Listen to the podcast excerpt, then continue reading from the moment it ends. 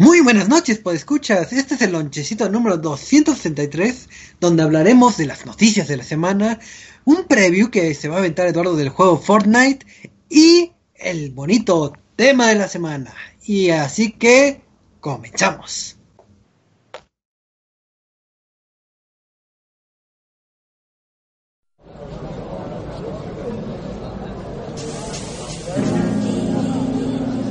Reset MX presenta.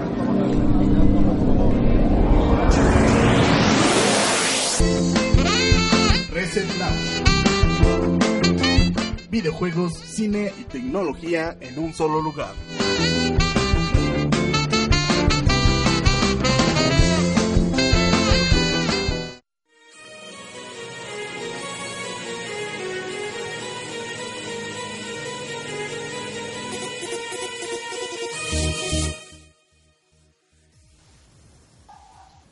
Miércoles de lonchecito, muy buenas noches, pues escuchas, queridísimos y amados pues escuchas. Estamos en este o, que se llama el lonchecito, que lo hacemos todos los miércoles a las nueve y media hora de México. Y es un placer hablar de estos videojuegos.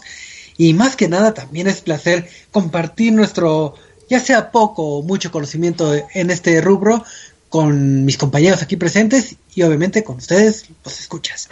Y vamos a empezar presentando a este, a este panel de conocedores. Y aquí se encuentra el sobre el sobreviviente. Porque ahorita nos va a contar por qué ha sobrevivido. Bueno, Eduardo, ¿cómo estás? ¿De qué? Estoy muy bien, Choco, ahí un Digo, poco por el juego cansado. De por el juego de Fortnite. Ah, ok, ok. Un, cansa- un poco cansadón todavía, pero este... Sí, sí, sí, vamos a hablar de Fortnite, un juego que acaba de salir y es... eh, supervivencia, básicamente como le dices, pero pues bien, ya andamos por aquí. Ya listos para hablar de videojuegos y cositas y todo. Así es. Bien, entonces, Eduardo, es un gusto estar este eh, contigo un- una vez más. Y no te voy a preguntar qué, qué has estado jugando, que ya nos dijiste. Así que vamos a empezar a saludar al buen Marquito. Marquito, muy buenas noches, ¿cómo estás? Hola, hola, buenas noches. Es que bueno que ya están por aquí. ¿Cómo estás tú, Choco? Bien, bien, aquí con muchas energías y muchos ánimos. Marquito, ¿qué has jugado? Bueno, como cada ocho días hemos estado jugando el Horizon Zero Dawn, pero también ya le hemos estado entrando un po- poco más a las series de animación a través de Netflix o de Crunchyroll. Y pues esta semana terminamos de ver el ataque de los titanes y sí, estoy ya traumado con ese final de temporada. Sí, así es. ¿Qué tenemos que esperar un año a que salga? Porque no me acuerdo a cuándo sale. a principios del próximo año. Lo que comentan es que ya no van a tardar tanto en sacar cada temporada, así que ya en los primeros tres meses, me parece, de 2018, ya va a caer la tercera temporada del ataque de los titanes. Ah, qué bueno que sí, las, las esperas habían sido muy, muy, muy largas, pero pues, ahora sí que hay que esperarle. Y sí, bastante buena serie, muy recomendable.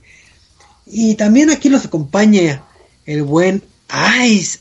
Ice, ¿cómo estás? ¿Qué tal muchachos? ¿Cómo están? Buenas noches, tardes, días a toda la gente que nos escucha en el recalentado y en vivo. Pues sí, otra vez repito, buenas noches. ¿Cómo están? Y bien, ¿y tú? Bien también. ¿Tú Choco? ¿Qué tal? Bien, aquí, aquí, aquí grabando podcast, ¿tú qué haciendo? Pues también aquí grabando podcast un ratito. Sí, qué coincidencia. Ice, ¿qué has jugado? ¿Qué has jugado? ¿Qué has jugado, Eh, Doom, bro? ¿Qué has jugado? Hemos jugado Doom, Doom 2.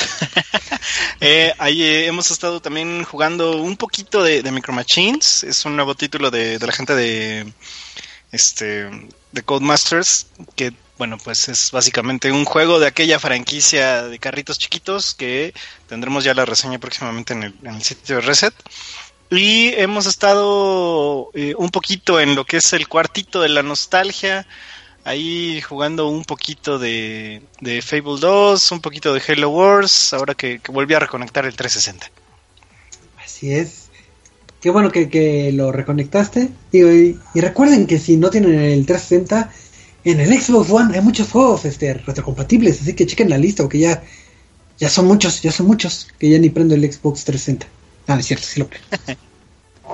Y por último, pero no menos importante, el señor Cinemas, el señor Reset Cine, el señor Traps. Traps, ¿cómo estás? Bien, bien, aquí Choco, pues dándole de aquí, saludando desde la super inundada ciudad de Guadalajara que ya presumió otra vez sus cascadas de Washington. y 8 de julio. Bueno, pero querías cascadas como Ah. las de la Ciudad de México. Sí, sí, sí. Sí, se estaba quejando de que no, que la Ciudad de México mejor me voy para allá, es bien bonita, que no sé qué.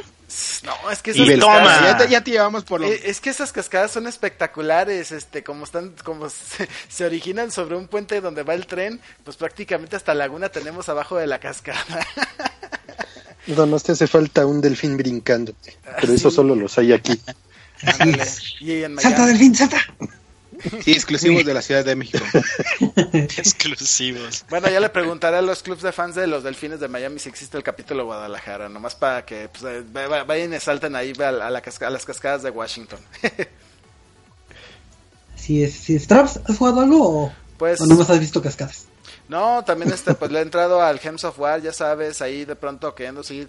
Ya nomás este voy por el dinero, ya incluso cerraron las guerras de, de guilds porque creo que encontraron un montón de bugs ahí.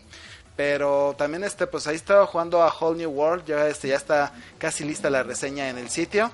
Y también ya estamos por empezar un nuevo juego que se llama Dea The Awakening, que se ve que es un juego de estrategia, así que seguramente sí voy a tener que cancelar muchas citas para poder jugar este juego porque sí, sí, sí se ve que va a requerir de algunas horas al día. Así es, y como comenta el buen Traps, nos sacrificamos por ustedes para mandarle la mejor información de videojuegos, que hasta el Traps ni siquiera tiene citas. Marquito, pues, aunque no estuviera en videojuegos tampoco, pero, pero el chiste es que nos sacrificamos por ustedes. Y vamos a decirle en nuestras redes sociales por si de casualidad nos quieren mandar un mensajito, si de casualidad no nos ubican y quieren este estar en contacto de las de las noticias de videojuegos, les vamos a pasar nuestros medios de comunicación. Pero esta vez vamos a atorar a alguien. Ahí sí las redes sociales. Ay, me agarras comiendo, perdón. En nuestras Ah, redes sociales, en con Twitter. ese profesionalismo. perdón, perdón. En, nos pueden encontrar Twitter, perdón, en arroba resetmx. Nos pueden encontrar también en nuestra página de Facebook en facebook.com diagonal reset.tv. Y nos pueden encontrar en nuestro eh, canal de Twitch, que es, si mal no recuerdo, eh, twitch.tv eh, diagonal reset oficial, me parece, ¿no? Reset MX oficial. ResetMX oficial, así es. Ahí están nuestras redes sociales, muchachos. ¿Y qué? ¿No tenemos. YouTube? ¿No tenemos YouTube? Muy mal cuenta. Tenemos YouTube. Tenemos Así es, YouTube. ten- tenemos YouTube donde publicamos este, las reseñas que ustedes pueden leer felizmente en, en el sitio web. También la tenemos en la versión visual en nuestro canal de YouTube, que es este, búsquenos como ResetMX. Así es, muy bien, Eduardo, te sacaste, digo Eduardo, este, ahí te sacaste, ah, caray. Ah, caray. Es que, es que me distraje, me distraje. Es que me agarraron comiendo, ah, ¿verdad? Ah, ¿verdad? Ah, la vieja confiable. Sí, Pues ya, ya hablé. Pero vamos a pasar a lo que es el, el apartado de noticias de la semana, porque como siempre hay muchas cosas que comentar y poco tiempo de disponer. Así que vamos a empezar con una noticia cortesía de del buen Traps, que nos va a hablar de un juego que se llama este Hearthstone, que es muy popular entre, entre la chaviza. Pero no, no sé de qué trata ni qué pasa. Así que, Traps, ¿qué sucede con Hearthstone? Bueno, ya sabes que este juego de Blizzard que se llama Hearthstone, pues es un jueguito de cartas en donde alineas tus cartas y las lanzas contra otro enemigo, algo muy similar al Gwent que se ha vuelto muy popular entre los fans de The Witcher, o incluso que dio, dio pie a que incluso eh, Puzzle Quest se fusionara un poco con las reglas de juego de Hearthstone y generara lo que es este Gems of War, ¿no? Entonces, este, el mes de julio arrancó con un festival llamado el Festival de, del Fuego de Ragnaros, el, el amo del fuego, el cual pues es un mini evento en donde les dieron a los, los jugadores este, recompensas por hacer pequeñas búsquedas.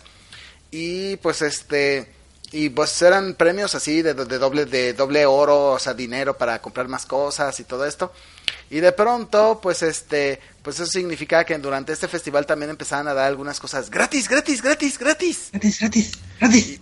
y resulta que pues este durante este mes se anunció un nuevo festival que ahora es el, el, el festival del, del hielo, del dios del hielo Ajunen, ¿no? Y eso que significa más este, cosas gratis. Sí, y de hecho durante este festival que va a durar tres semanas, los jugadores van a tener una un free arena, bueno, una, un juego gratis en la arena para empezar el juego. Además van a tener este que esta esta vuelta pues tiene una victoria gratis y así este pues no tienen que andar este cómo se llama de que pues bueno de que si se meten a la segunda pelea y pierden por lo menos ya se fueron con una victoria ya se van con un premiecito que ya no tuvieron que jugar este cómo se llama tuvieron que pagar por jugarlo y pues esto también este les da pues este paquetes gratis de las expansiones que vienen, que es de la expansión de Knights of the Frozen Throne. Y como ustedes saben, pues este pues este juego de Hearthstone pues para los que no saben mucho de este juego, este se puede, juego se puede descargar de manera gratuita en la PC y en los dispositivos móviles, pero te dan un cierto deck de cartas que tú eliges al principio y con ese deck te la pasas jugando a menos que vayas encontrando en eventos cartas gratis y pues si quieres algunas cartas más poderosas pues las tienes que pagar. No obviamente pues este no no todo en la vida es gratis pero este tipo de eventos pues te permite conseguir cartas que pues a lo mejor nunca vas a conseguir en otros en otros momentos como en Gems of War que si completas ciertos eventos te van también dando tus tarjetas o tus gemas gratis y con esto pues este puedas este de pronto desbloquear mejores versiones de las tarjetas que ya tienes no este y sí entonces este ya no tiene este por y obviamente pues están haciendo que la gente que no quiere pagar el, el, juego pues con dinero, por lo menos lo estén invirtiendo con tiempo, con que se pongan a jugar, a gastarse batería, a gastarse tiempo, a, ahora sí, para tener este un ejército de tarjetas más competente y poder seguir jugando, ¿no? Porque la, la verdad es de que sí son este sí es complicado sobrevivir en Hearthstone sin tener sin sin ahora sí mejorar tu deck de cartas porque pues cuando te enfrentas a rivales que ya tienen rato y que pagan mucho, pues ahí sí dices, no, ya para qué juego, no me van a hacer pedazos todos los días. Y acá por lo menos de que dices, bueno, pues voy encontrando en los eventos, por ejemplo en, las, en los duelos de taberna, en estos tipos de festivales, pues vas obteniendo cartas gratis y con eso te ayudas un poquito a, tratar de evitar no comprar tarjetas que pues quieras o no, pues nomás te sirven para jugar y ya, ¿no? sí, claro. Y pues es básicamente lo que está haciendo Blizzard, ¿no? Como que tratando de retener al público que no quiere pagar por tarjetas este premium, por lo menos de decir, bueno, te voy a andar regalando tarjetas, quizá no, se, no te sean tan útiles como las premium, pero quiero que sigas interesado en seguir jugando, ¿no? Porque finalmente sabemos que la competencia con Gwent y con este y con otro tipo, con este tipos de juegos, pues, pues ahora sí que se pone complicado, ¿no? Y más, y más ahora que este que este Ubisoft también va a sacar su propio juego de cartas con, con los personajes de South Park, ¿no?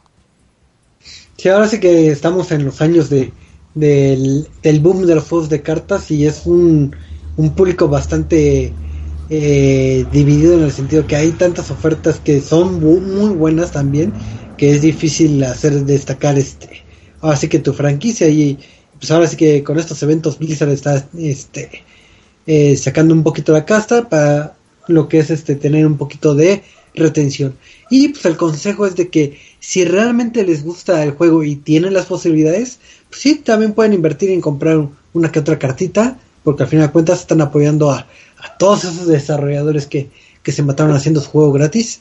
Entonces, si está en ustedes y aman mucho el juego y llevan mil horas invertidas ahí, pues también compren, compren sus cartitas y así apoyan a la industria. Y pues vamos a pasar también a otra noticia que parecía una noticia triste, pero pareció que no, porque eh, Microsoft anunció en que si ustedes alguna vez cuando eran jóvenes y no tenían este Photoshop o, no eran expertos en Fireworks o, o, en Corel o cualquier herramienta de, de dibujo, diseño y más, siempre teníamos la vieja confiable que era el Paint.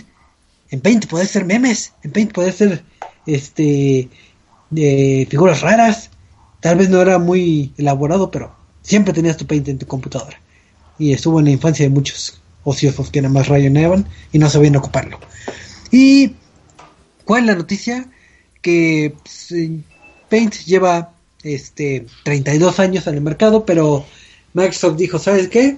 Qué bueno que has disfrutado estos 32 años eh, en compañía de nosotros, Paint, pero esto se va a acabar. No eres tú, soy yo.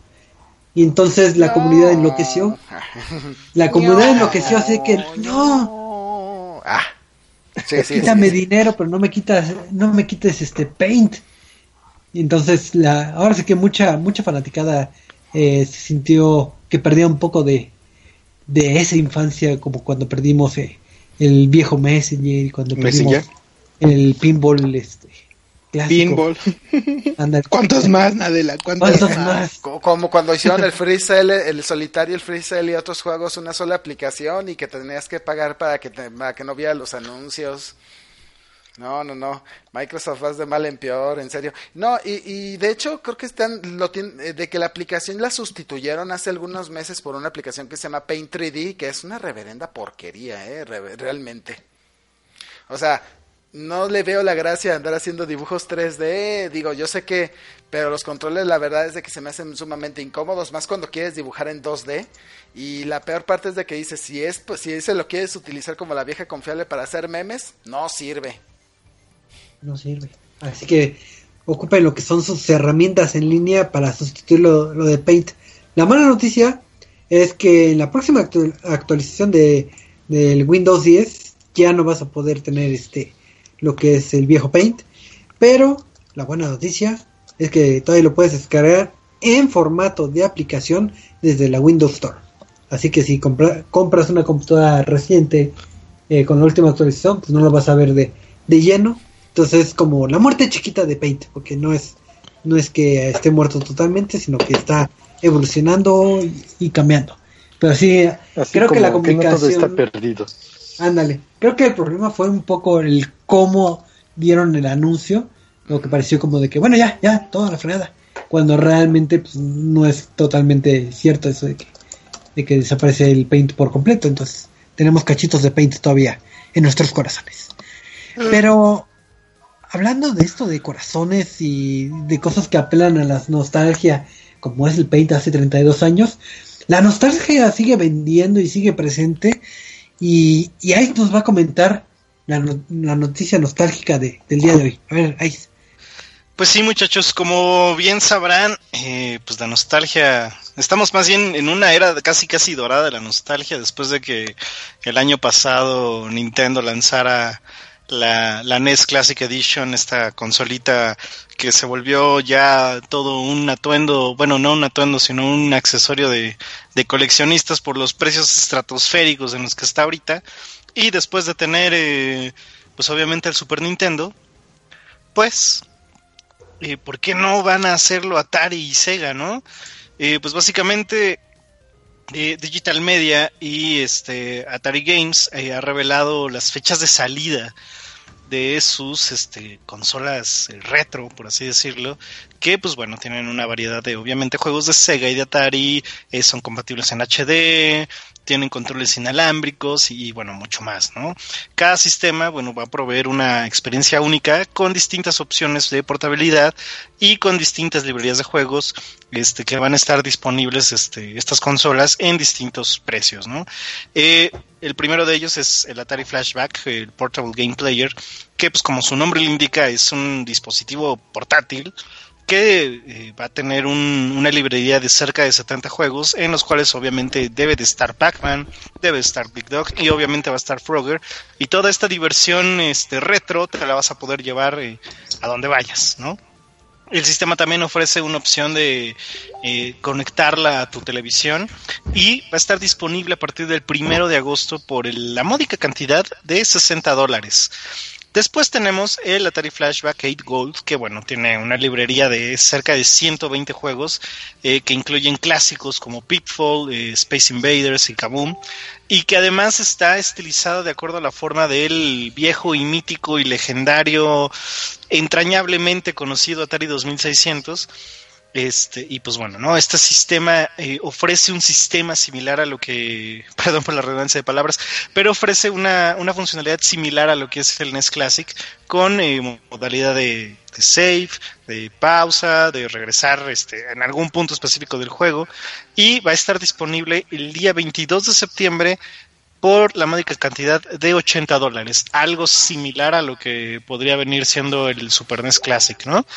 Y por último tenemos el Sega Genesis Flashback, que bueno, va a tener dentro de la librería de juegos 85 títulos, que incluye obviamente Sonic, y va a incluir Mortal Kombat, incluye también a Shining Force, entre otra gama de gran gama de juegos, perdón, y de manera adicional, esta será eh, pues liberada junto con un puerto para cartuchos que podrá jugar la gran mayoría de los juegos de Sega Genesis y de Mega Drive. Así es. Yo creo que dentro de estas tres, esta es como que la más más completa porque vas a poder jugar tus cartuchos originales de Genesis y de Mega Drive.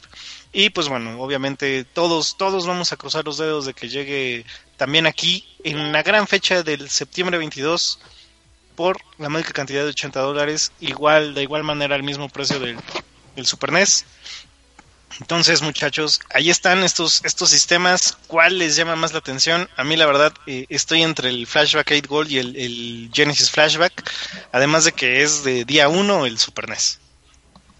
Pues eh, apelan a la nostalgia. Digo, la bronca es. No sé qué tan buena sea su estrategia comercial de lanzar tres productos en muy pegadas las fechas para, para compra, porque en lugar de comprar las tres, posiblemente eh, el, comprador, el comprador común y corriente va a decidir nada más por una o dos, como es en tu caso, porque, porque pagar el sablazo por las tres sí está, sí está un poco complicado. Digo, entonces ahí sí no sé qué tan redituable sea, porque es estas tres consolas, aparte el dinero apartado que ahí ya tengo para para lo que es el SNES Classic, entonces ya, ya es bastante cantidad de dinero apelando a pura, pura nostalgia, ya sin contar lo que son juegos nuevos. Entonces yo como consumidor nomás compraría una. No sé los demás que comprarían o, o qué opinan. Pues yo también. Yo no tengo una duda. Ah, bueno. Perdón yo, nada más compraría una y creo que sería el Genesis, ¿no? Porque si es una consola que por lo que ofrece está ofreciendo una buena cantidad de juegos y que o no no deja de ser un, no dejan de ser muchos de ellos de muy buena calidad, ¿no? Ok. ¿Cuál era tu duda, Eduardo? Ah, estos son productos licenciados, no este Ice. Así es. Ah, ok, sí, ya no estoy interesado en eso. es que, o sea, mi, ahora sí que como viéndoles desde el aspecto de coleccionista, mi problema es, es muy diferente un producto licenciado este de esta compañía que por lo que he visto no tiene muy buenas referencias en cuanto a otras consolas flashback que ha hecho de Sega, porque creo que no es la primera que hace, a que Nintendo tal cual o que Atari tal cual que ya vimos que está vivo y que está preparándonos una sorpresa con lo que es este el Atari Box nos diga, ¿saben qué? También voy a lanzar mi propia línea. Nintendo agarró y sacó su propia línea y pues es como que lo que le da mayor valor a, a que un third party haga el producto. Desde mi punto de vista de coleccionista casi casi. ¿Entonces no lo vas a comprar, Eduardo? No. Pero vas a poder jugar tus cartuchos de Genesis originales. Bueno, pero ya hay nada más los puedes ver ya. No hay 20 diferentes este dispositivos para hacer eso por 20 diferentes third party. Como el Retron. Anda, cosas así, exacto. uno de esos, el, el Retron 5, es una muy, muy, muy buena opción, ¿eh? ¿Tú lo tienes ahí? Sí. bueno, ese, es este mi punto. Que no es lo mismo que sea un objeto licenciado a que sea tal cual de este de la misma empresa. Sí, de hecho por ahí podría ser un tema, este, para tema random ahora sí de, en un futuro, pero sigamos con las noticias. Sigamos con las noticias. Así es. Y Eduardo nos va a dar una noticia muy buena, que creo que esas son de las noticias que me agradan mucho en el mundo de los videojuegos. Algo de, de una campaña que está haciendo Twitch bastante interesante, así que, Ceja, dale vuelo. Pues como ya les comentábamos la semana pasada en un pequeño así como anuncio flash porque este, pues ya iba a empezar la campaña y todo. Eh, Twitch salió con Gaming Green, un canal de aquí de México que está enfocado en este en salvar el medio ambiente y todo eso. Tiene está aliado con la no tengo la estado con aliado con una este empresa verde de videojuegos. No, no, no, una empresa es este de estas asociaciones verdes de aquí de México y este, pues se dio a la, tarea, a la gran tarea de este, de proponer, ¿saben qué? Vamos a limpiar el cañón del sumidero, este emblemático lugar de la, de, este, de Chiapas. Y pues para esto necesitan la ayuda de todos, porque pues no es como que nada más vayan y empiecen a limpiar, ¿no? Se necesita este muchos recursos, se necesitan herramientas, equipos de trabajo, eh, voluntarios y todo esto, por lo que en alianza con Twitch anunciaron que se llevó, bueno, se va a llevar a cabo, se está llevando a cabo más bien, eh, dos semanas de streams continuos con mucha gente de aquí de México. Este, todos son bienvenidos a hacer su propio stream y y este ahora sí que apoyar al cañón del sumidero para que los este los que están viendo la transmisión tengan la oportunidad de donar a una liga en especial que está juntando todo el dinero eh, y con esto pues ahora sí que aportar su pequeño granito de arena no tal vez no puedan ustedes mismos donar pero ayudan con el mismo por el mismo hecho de hacer una transmisión en Twitch y este y contarles a sus seguidores de esta propuesta no de acuerdo a Twitch, bueno, a Twitch México, este, pues ahora sí que el cañón del, sumidero recibe 5 toneladas de desechos sólidos, de los cuales 90 son PET y otros plásticos, por lo que este, a pesar de que hay programas del gobierno para limpiarlo, eh, pues no se dan abasto por la cantidad de basura que se que se tira diariamente en este cañón, lamentablemente, ¿no? por lo que se han puesto tres metas económicas para llevar a cabo la limpieza. Eh, estas vienen en, de bronce, plata y oro. La de bronce es juntar 30 mil dólares, este, por lo que van a limpiar el río en toda su extensión. La, sí, el río y la orilla, orilla ¿Eh? y por lo menos ocho voluntarios van a comprar todo lo que es el equipo de trabajo. ¿Mande? Van a comprar todo lo que es el equipo de trabajo de este de guantes, redes, costales, palas, este carretillas, todo esto. y van a proveer de alimentación e insumos para los voluntarios y pues se van a dedicar a la tarea de hacer la separación de desechos y transportarlos dentro de reciclaje, así como el tratamiento, ¿no?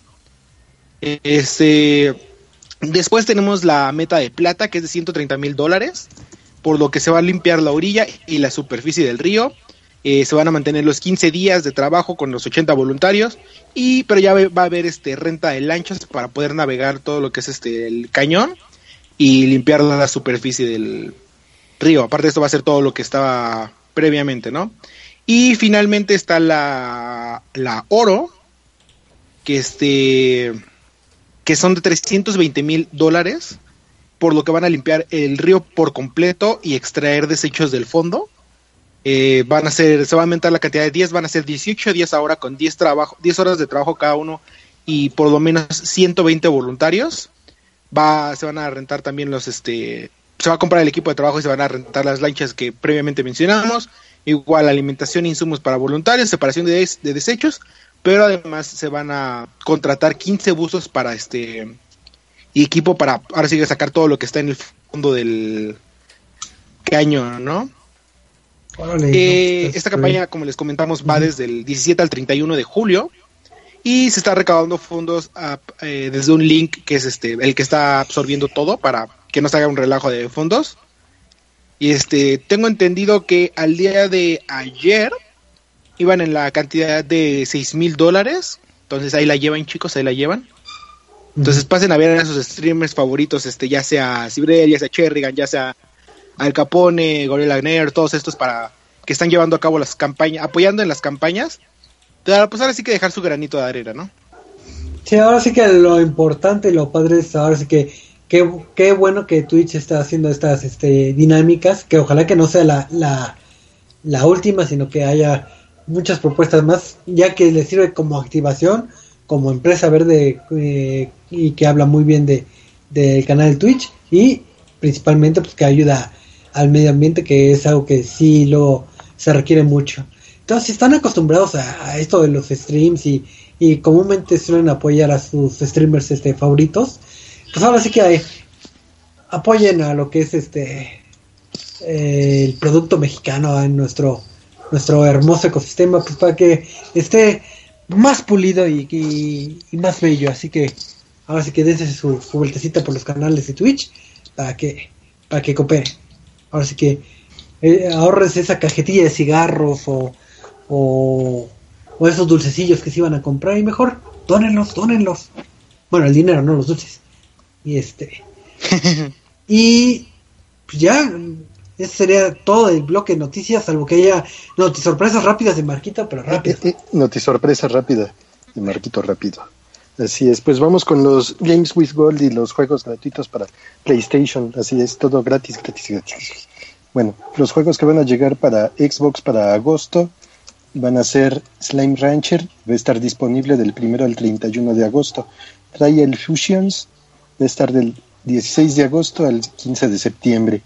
Y pues la sorpresa que todos estaban esperando, o bueno, no todos esperaban, pero por si no lo tenían, Bayonetta va a estar disponible a partir del 1 al 15 de agosto gratuito, en retrocompatibles y gratuito. Y Red Faction del 16 al 31 de agosto.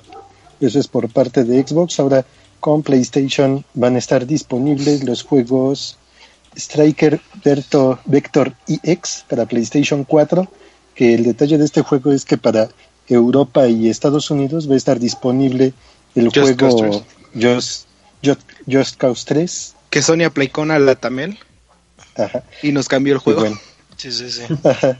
Y es una pena bueno. porque Strike Vector es un juegazo, ¿eh? Bueno, pero Just Cause 3 también es un juegazo. Híjole. No, o sea, más bien a nosotros nos van a dar Strike Vector y a este, Estados Unidos y y Europa a- les van a dar Just Cause Just 3. Cause. Ah, bueno, entonces disfruten Strike Vector. Yo había entendido al revés, había entendido que aquí no nos iban a quitar. Ah, no, no. Este corresponde No, solo para. México y América Latina. Bueno, y los otros juegos son Assassin's Creed Freedom, Cry para PlayStation 4, Super Mother Load para PlayStation 3, Snake Ball para PlayStation 3, Downwell para PS Vita, Level 22 para PS Vita y esos son los juegos para agosto que van a estar gratuitos en, en los juegos gratis para PlayStation. Ese que van a dar el DLC de Black Flag gratis. Sí. Qué Oh, padre. como seis años después. Bueno, pero es gratis. ¿Qué quieres? Gratis, ¿Tú quieres, tú quieres que el juego que acaban de lanzar ya, ya, ya Claro. esté gratis? No abuses, no Sí. abuses. Obviamente, Eso, eso quisiéramos, pero no, no va a pasar. Y pues ahora sí ya cerramos bien lo que es el bloque de noticias para darle de lleno a lo que es la reseña de la semana, que, que en este caso no es tanto reseña, sino sería como previo de la semana, porque Hanson. Hanson, exacto, ese es el término, muy bien, Eduardo, ten tu, ten tu pescado.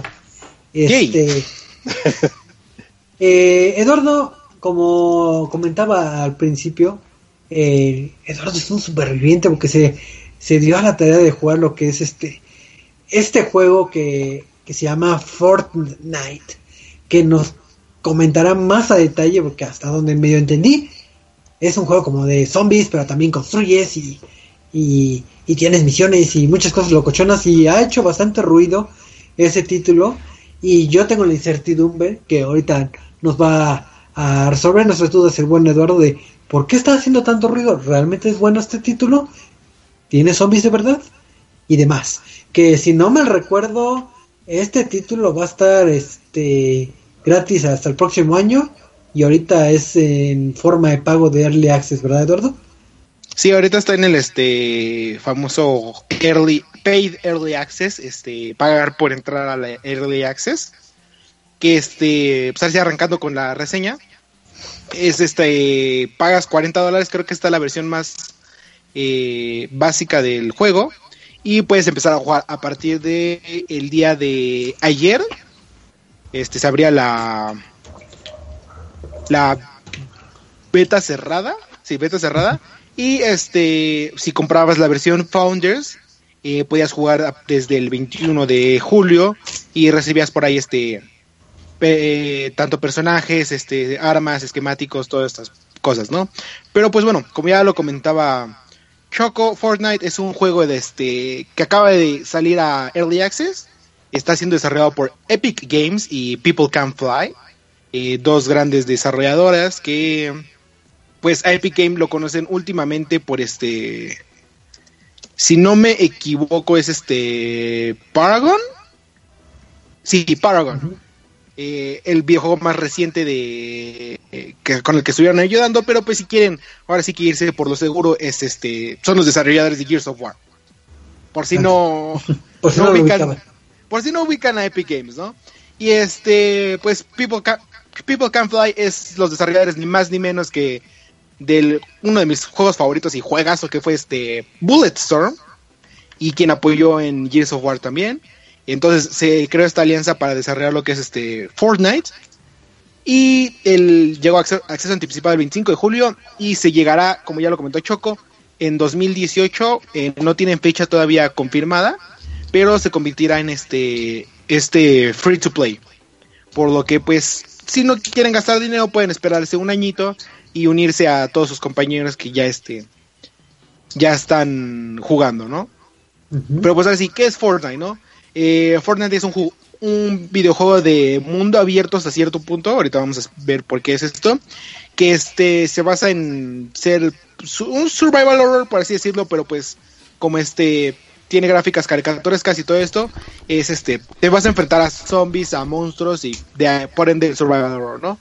En el cual vas a tener que este conseguir recursos en el mundo, esto ya sea en minar este piedra, obtener metales, eh, destruir árboles para obtener este madera y poder con esto crear tu defensa para las misiones, ¿no? Este, con esto también vas a poder fabricar armas, vas a construir este fortalezas en diferentes misiones, tanto como en tu base, y está enfocado en la lucha de oleadas, este modo conocido como defiende la torre, casi casi es la mayoría de los modos de juego, ¿no? Eh, en el juego vas a aliarte con otros tres personajes, eh, ya es multijugador en línea o puedes jugar este por tu cuenta, eh, aunque no es recomendable porque eh, están escalados casi todos los niveles para hacerse en multijugador. Entonces, este, si vas por ahí solito, tal vez te compliques más, pero pues es realizable dependiendo de tu nivel, ¿no? para esto vas a elegir, hay diferentes este, misiones en la historia y vas a seleccionar la misión y el mismo juego te va a este, juntar con más personas si es que así lo tienes en tus configuraciones, ¿no? Eh, el juego, la historia, por el momento no tiene nada de background. Este, ahora como les comentaba antes de empezar, el juego literalmente es este como de, ah, sí, llegó una, no, una tormenta y acabó con el 99% de la población. Así, tal cual, desaparecieron mágicamente. Y mágicamente también aparecieron estos monstruos. Eh, no preguntes por qué, solo tu misión va a ser este construir una fortaleza para sobrevivir y ayudar a demás supervivientes a llegar a tu fortaleza para este pues ahora sí que unir a la humanidad en un esfuerzo por descubrir qué está causando esta tormenta y cómo detenerla. Para esto vas a recorrer diferentes mundos, por así decirlo, este cada mundo con eh, un diferentes misiones, diferentes bases eh, conocerás nuevos personajes. Y pues como les comento, para cada nivel es este las misiones son generadas aleatoriamente cada cierto tiempo. Una vez que entras al, mapa del mundo, eh, genera cada, si no me equivoco, hay misiones que se regeneran hasta cada 3-4 horas, que te dan como, eh, como recompensas especiales, pero cada día cambian en sí este, ahora sí que el server, conocido server resets, cambian las misiones, cambian la dificultad de ciertas misiones y pues te va ofreciendo una gran variedad en lo que es este, tanto misiones generadas aleatoriamente como eh, lugares de este mundo generados aleatoriamente. Eh, estas misiones incluyen que básicamente todas son Defend Tower, todas son Defiende la Torre, pero incluye este encontrar una camioneta que vas a ayudar a despegar con este un material en especial, encontrar suministros, este ayudar a un cohete espacial que es una misión especial, este un cohete despegar para lanzar un este satélite, eh, ¿qué más? Ayudar a supervivientes, eh, aguantar las oleadas, casi casi en todas básicamente, ¿no? Y además de esto está también la conocida eh, defiende tu propia fortaleza, en la cual vas a ahora que gastar casi todos tus recursos para eh, crear este trampas, para crear muros, este todo este tipo de fortificaciones que puedas utilizar para defenderte de zombies, eh, defenderte de zombies un poco más grandes, defenderte de tanques al estilo Left 4 Dead, eh, monstruos que vuelan y pueden teletransportarse a través de las paredes, todo esto. Eh, para esto les digo, van a construir defensas, van a construir armas que van a encontrar este a través de piñatas. Literalmente encuentras la la, La piñata la- esta fórmula para abrirla, para la fórmula para crearla. Encuentras este tanto para armas como para trampas en piñatas que van desde mini piñata a este piñata hay piñata especial que cuesta como dinero, que es la otra parte del juego por la cual va a ser free to play porque hay este microtransacciones. O puedes encontrarlas en las misiones. O este ahorita hay una especia- una piñata especial que es la de fundadores que es los que estén jugando ahorita van a tener la oportunidad de este de obtener monedas en de fundadores y comprar estas y van a obtener eh, eh, armas Sí, especiales y que dicen versión fundador básicamente no hemos encontrado tal cual que hacen diferente pero dicen versión fundador A Este, ver, yo, tengo dudas, dudas. Tú tienes dudas. A ver, eh, tú me estabas comentando que puedo hacer mi base y defenderla contra los zombies y los zombies chiquitos, etcétera, etcétera. Eh, cuando cuando inicio cada vez mi juego siempre está mi base y nadie la puede destruir o convive con otras bases o es nada más un, No, un no, escenario no, para mí mismo. Este, es- eso es creo que lo único que no me gustó de este tipo de misiones. Eh, son misiones especiales, no todo el tiempo vas a estar en tu base. Ajá. Eh, para progresar en la historia cada cierto tiempo vas a hacer una llamada defensa de la base, en la cual vas a... Tienes un escudo que detiene a la tormenta eh, mágicamente, porque pues ahora sí que toda esta tecnología es como de, ah, encontramos en un Piña- sótano esta... No, encontramos en un sótano esta fórmula para crear un escudo que la dejó una empresa de tecnología, pero pues no sabemos mucho de la empresa, solo sabemos que se estaban preparando, así que vamos a crear este escudo. Ya creas el escudo y cada cierto tiempo es como, de, ok, es momento de expandirnos. Eh, elige dónde poner un este amplificador. Vamos a tumbar el escudo en lo que se recarga. Y este, y pues en este tiempo tienes que cubrir tu amplificador y tu fortaleza principal, que es el generador del escudo tal cual. Para esto vas a crear este eh, muros, vas a crear este escaleras para subir a segundos niveles, vas a crear este medios muros para poder disparar y que los zombies no te puedan golpear, vas a crear este paredes con ventanas, eh, pues ahora sí que todo este todo este tipo de cosas de- que encuentras en un juego de este de supervivencia, ¿no? Eh, trampas también. Y eh, te digo que lo que no me gusta es que cada misión, bueno, cada base es de una misma persona. Eh, si invitas a jugadores, eh, no pueden hacerle nada a tu base a menos de que les des permisos. Es lo único bueno, para que pues ahora sí que no se den estos trolls que entran y sí. destruyan tu base y se salgan. Tienes que darles permiso antes. Y este, no conviven con las demás bases. Y si, por ejemplo, estamos en un grupo de amigos de, eh, ah, es Choco, yo, Marquito, porque pues, Traps nunca juega con nosotros, quién sabe por qué. Hello, Darkness, my old friend. Este, si vamos a hacer la defensa de la base, tenemos que hacer la defensa de la base de cada quien. O sea, tenemos que hacer primero la mía. Y les digo, ah, ok, ya acabé mi misión, ahora vamos con la de Traps. No cuenta para todos si hacemos una sola defensa de base. No, ok. Entonces, como que llega a ser este tedioso por el hecho de que tienes que hacer cuatro veces la misma misión. Sigues obteniendo recompensas como estas eh, Founders Coin que te decía, como estas, este, Independientemente Eh, que estés en otro juego, ¿no? independientemente de que esté otro juego, pero ya no son, te dan la eh, recompensa por completar la misión, pero como ya es tu segunda vez, por así decirlo, eh, como no es tu historia principal, te dan en menor porcentaje. Ok. Entonces, este, pues sí, solo llega a ser tedioso tener que hacer cuatro veces la misma misión si estás en un mismo grupo de amigos. Yo tengo otra duda, otra duda. ¿Qué tienes otra duda? Eh, ¿De casualidad hay algún sistema de, de mejoras o nada más es de que, bueno, tienes monedas Sí, compra? ese es mi otro, mi otro este problema con este juego. Ok. Eh, el juego cuenta con, eh, dame dos segundos para contar, eh, 10 árboles de habilidades diferentes. Ah, Ok. Cada vez que vas mejorando, cada vez que vas cambiando de mundo, tienes la oportunidad de desbloquear un árbol de habilidad diferente. Y esto se debe a que tienes cinco clases diferentes de jugadores. Es este el soldado, eh, Outlander, eh, ninja, constructor y entonces creo que son cuatro. No estoy muy seguro. Son 4 a 5. por lo que este árbol de habilidades vas a tener que este, desbloquear para, para desbloquear ciertas partes de cada personaje. Es un mismo árbol, pero comparte a los cinco, a las cuatro clases. Son cuatro. Entonces, este da lugar a un árbol de habilidades enorme. Que cuando descubres el segundo mundo es aún más grande.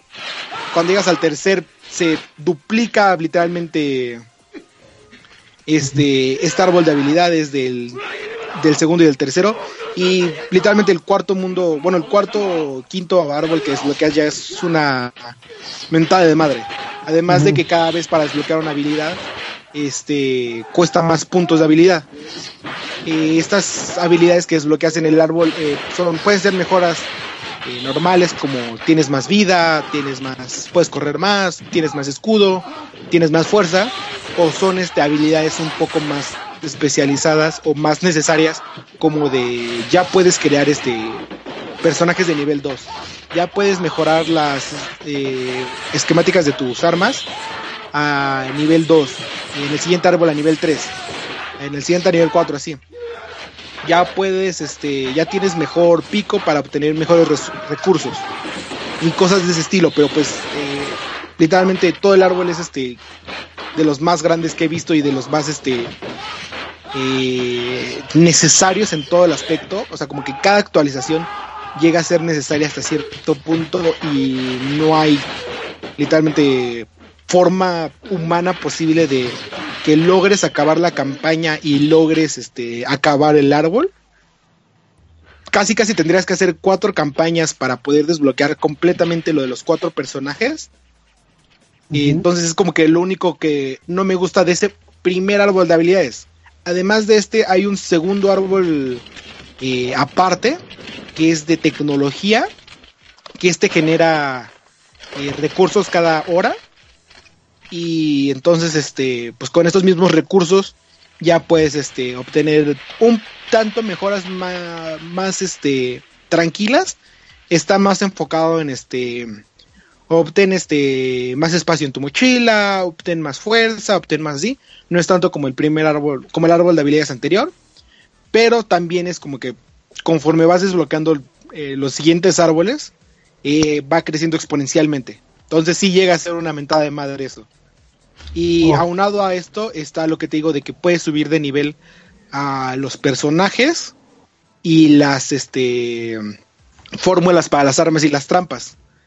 Eh, para esto utilizas experiencia que obtienes de misiones, que obtienes de eh, retirar a los este, personajes y a otras este, fórmulas de armas y todo esto. Entonces tienes que estar cuidando de tener experiencia para subir a tu personaje de nivel y luego tener el, este, la habilidad desbloqueada en el árbol para poder obtener este, para poder evolucionarlo a nivel 2.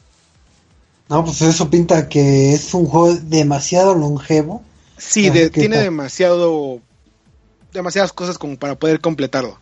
Eh, lo único que se me hace bueno en teoría es que este la barra de experiencia no aumenta, es este es estática, entonces siempre que recibas la misma cantidad de experiencia vas a obtener puntos de habilidad.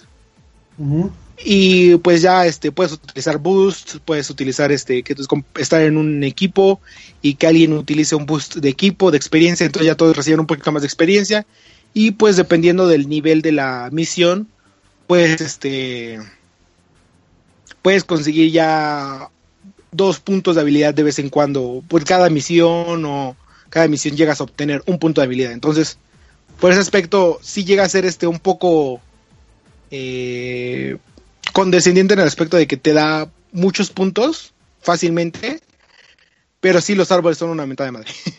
Honestamente, ahí sí no, no puedo evitarlo, pero sí es este horrible ese árbol de cientos de cientos de cientos de habilidades. Bueno, horrible no, no, de que esté, esté, mal, sino que es muy... No, no está mal hecho, pero solo es, es demasiado. O sea, tendrías que, te digo, tendrías que enfocarte en una sola clase para este durante todo el juego para poder este completar tu misma clase. Pero, eh, como te digo, tiene este aspecto random eh, de las piñatas, de que puedes obtener héroes. Puedes tener un héroe azul de constructor. Entonces te dices, ah, pues me voy a, eh, me voy a enfocar en, este constru- en la clase de constructor porque es el mejor héroe que tengo hasta ahorita, ¿no? Y No. en- obtienes una piñata de las especiales y obtienes un héroe morado que es ninja.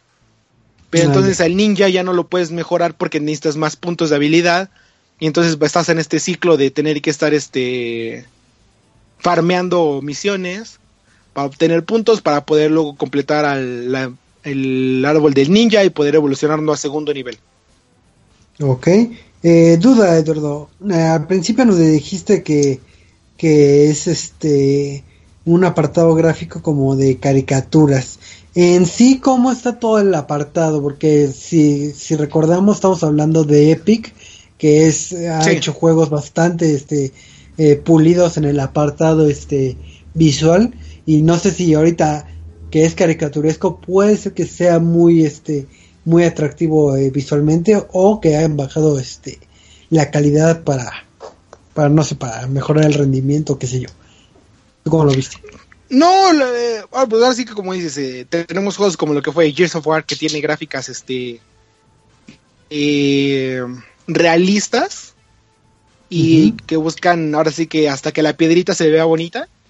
Pero en este caso Epic y People Can Fly, pues ahora sí que People Can Fly está se especializa en gráficas este caricaturescas tipo cómic de este estilo como fue este eh, se me fue el nombre del juego que les acaba de decir Ujú. Bulletstorm Ajá. entonces pues ahora sí que supongo que por ahí fue el aspecto que, ah, pues vamos a hacer un juego más este caricaturesco además de que Epic Games ya tenía la la experiencia de haber creado lo que es Paragon que este también es versión caricaturesca.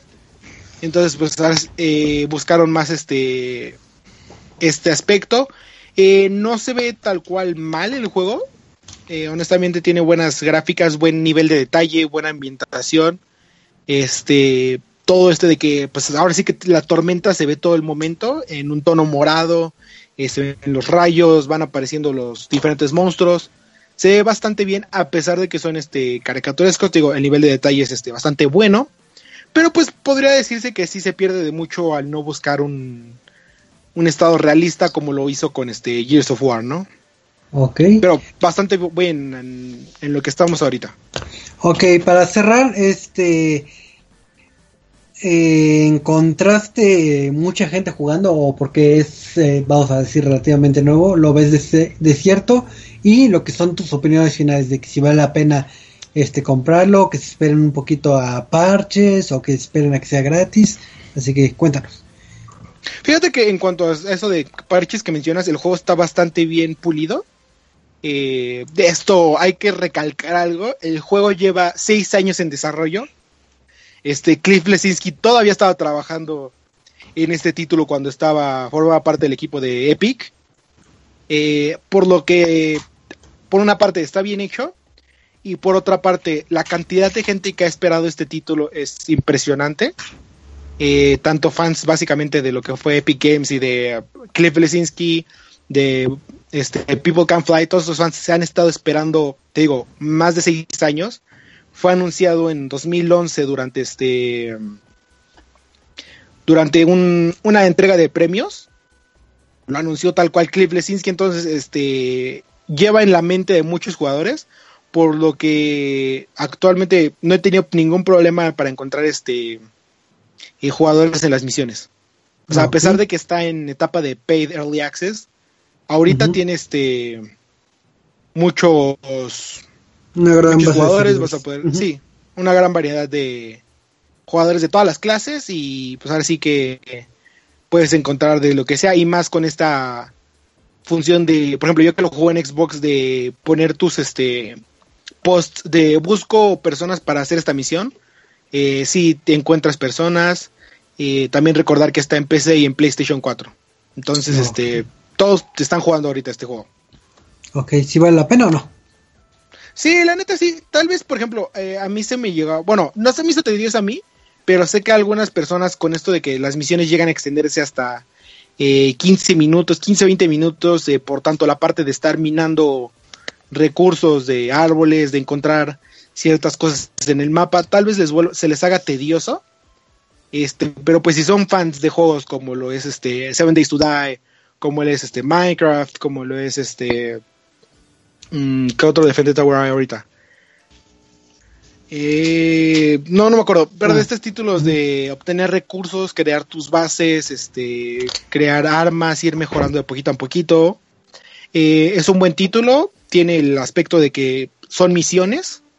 Y pues creo que lo único que me gustaría ver en la versión final es tal cual un este, mundo abierto en el cual puedas explorar sin tener que entrar a una misión.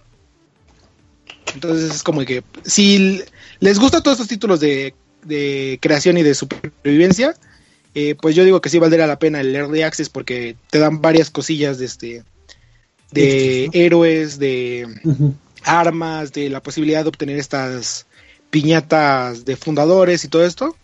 O si son más casualones, pues igual y se quieran esperar el próximo año cuando se libere de forma gratuita. Así es. Muchísimas gracias, de buen Eduardo. Eh, este título ahora sí que pinta bastante bien por, por lo que cuentas. Yo, lo había habido en varios lados y que muchos estaban a la expectativa, pero ahora sí que no he tenido la fortuna de disfrutarlo como tú, pero ya me llenaste este, la cabeza de ideas y posiblemente le dé una, una en el futuro. Pero vamos a seguir de lleno a lo que es este bonito programita que es eh, eh, el lonchecito. Saludos a Nelly y a todos los que están en el chat. Y el tema random surgió, bueno, coincidió con una nota que nada más la comentaré rápidamente. Para los fanáticos, si es que hay, de cierto juego que se parecía a Mega Man, que se llama Mighty Number, Mighty Number 9. Number 9. Eh, pues después de un año ya recibieron lo que es este eh, su paquetito de, de Kickstarter que les prometían. ¿Recompensas físicas? Recompensas físicas. Y, y lo que prometía el Kickstarter era tu juego en una caja como de antaño y con instructivo a colores y todo es felicidad. Y oh sorpresa, cuando empiezan a llegar los paquetes, creo que empezaron a llegar hoy o ayer. Y llegaron la caja y la caja estaba desdoblada, así que le tenían que doblar ustedes. No estaba Ármelo usted mismo. Ármelo no, usted deja mismo. tú eso. Deja Y tú eso. Programe su juego usted mismo. Programe su juego usted mismo, ándale. Sí, este, como lo comenta Choco, no viene, no venía juego físico. Y en versiones japonesas que querían asemejar la, la, este, la caja de Famicom, si no me equivoco. Este, el manual que les mandaron estaba más grande que la caja. Entonces la única forma de que entres doblado. Y todos están como, de, o sea, ¿qué onda contigo, este Inafune? Inafune? O sea, todavía que me das un juego de de 5 o menos, eh, la gran decepción que fue Mighty Number 9 y ahora me haces esto.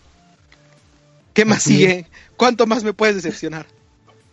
Sí, vi la nota y dije, no, no, pa- parece chiste, pero sí. Ahora sí que, tristemente, para los que apoyaron este juego con, no me acuerdo si fue el paquete de 60 dólares, eh, pues no, no tuvieron su juego versión física, no, no cabe el librito en la caja y no, ni está a colores el, el librito, entonces, pues una decepción, otra más.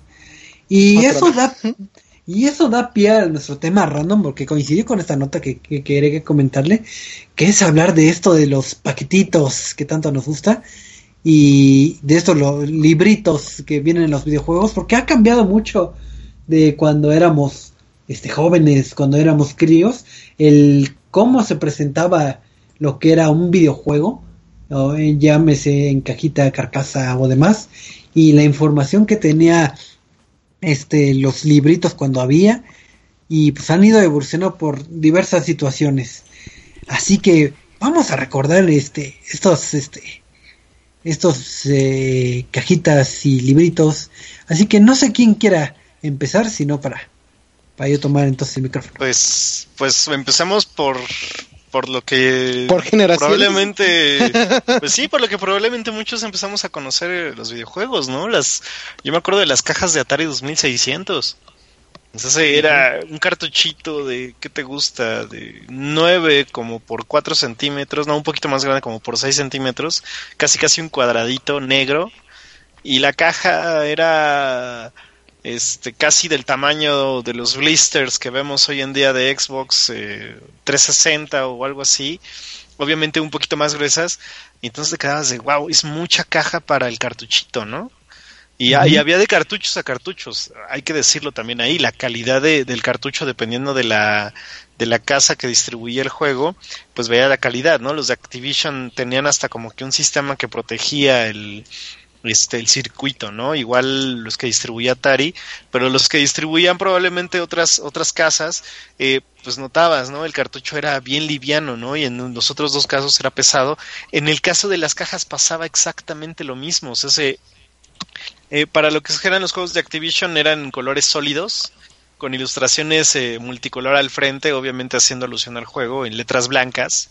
Eh, caso concreto me viene a la mente el de Keystone Cappers, que era una caja rosa, tirando casi casi rosa mexicano, este, con el policía persiguiendo al ladrón, eh, una, una ilustración estilo caricatura, este, encerrado con un marco color blanco redondeado y en la parte de atrás cuatro pantallas mostrándote el juego y obviamente una descripción fantástica, ¿no? De lo que podías esperar, ¿no? Eh, Para ese entonces ya teníamos también estas pequeñas ilustraciones de cuántos jugadores, cuántos controles soportaban, ¿no?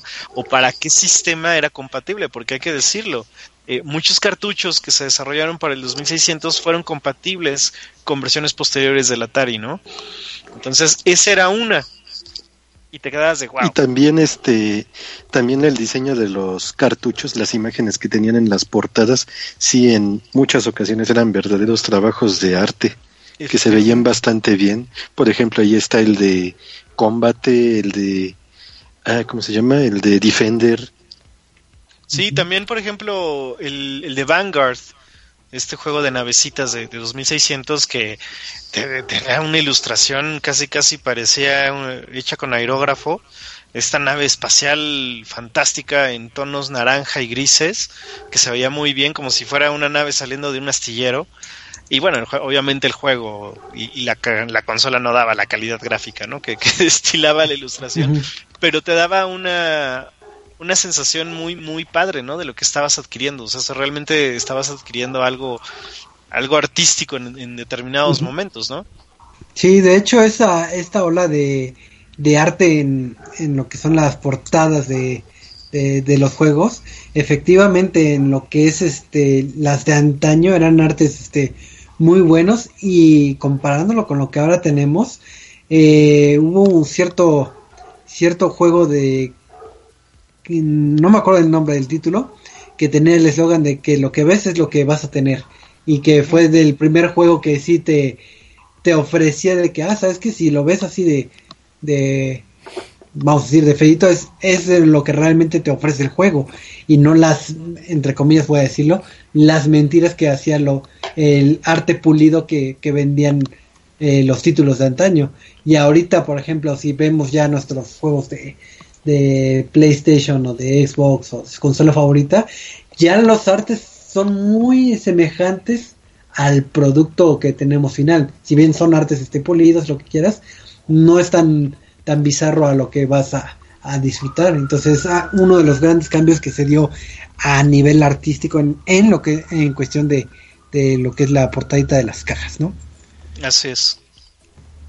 A ver, yo también recuerdo, recuerdo, recuerdo yo recuerdo los libritos del Nintendo, que del Atari, la verdad no me acuerdo. No me acuerdo. Del Atari, del Atari eran del tamaño de la caja. Sí, y, y pues sí, también eran ilustraciones o dibujos. Así es. Ándale, ándale. ¿Se También acuerdan? Ya cuando llegaron a los de Nintendo, ahí los manuales. eh, qué triste. Ya cuando llegaron a los de Nintendo también en muchas ocasiones las ilustraciones eran dibujadas, como en el caso del Super Mario. Así es.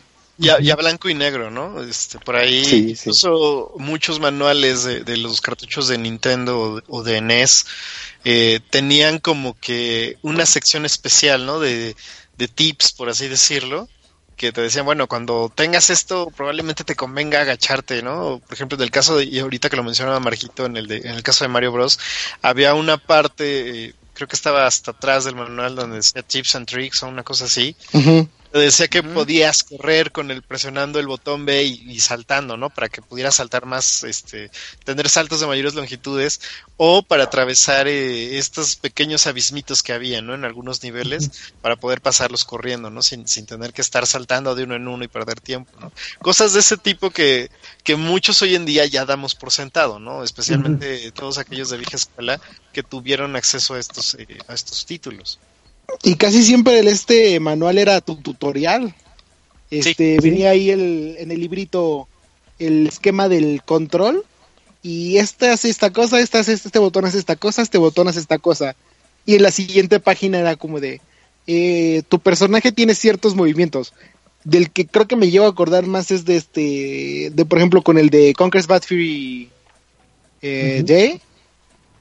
Tenía como de puedes hacer tal, puedes este disparar así, tienes tales armas, eh, hay tales enemigos, eh, y te daba una breve descripción de cada enemigo y todo esto, ¿no? Entonces era, lo bonito de los manuales de antes, que literalmente te decía todo lo del juego, que ahora para saberlo o tienes que este eh, ser conocedor del juego o tienes que comprar los libros de arte o las guías.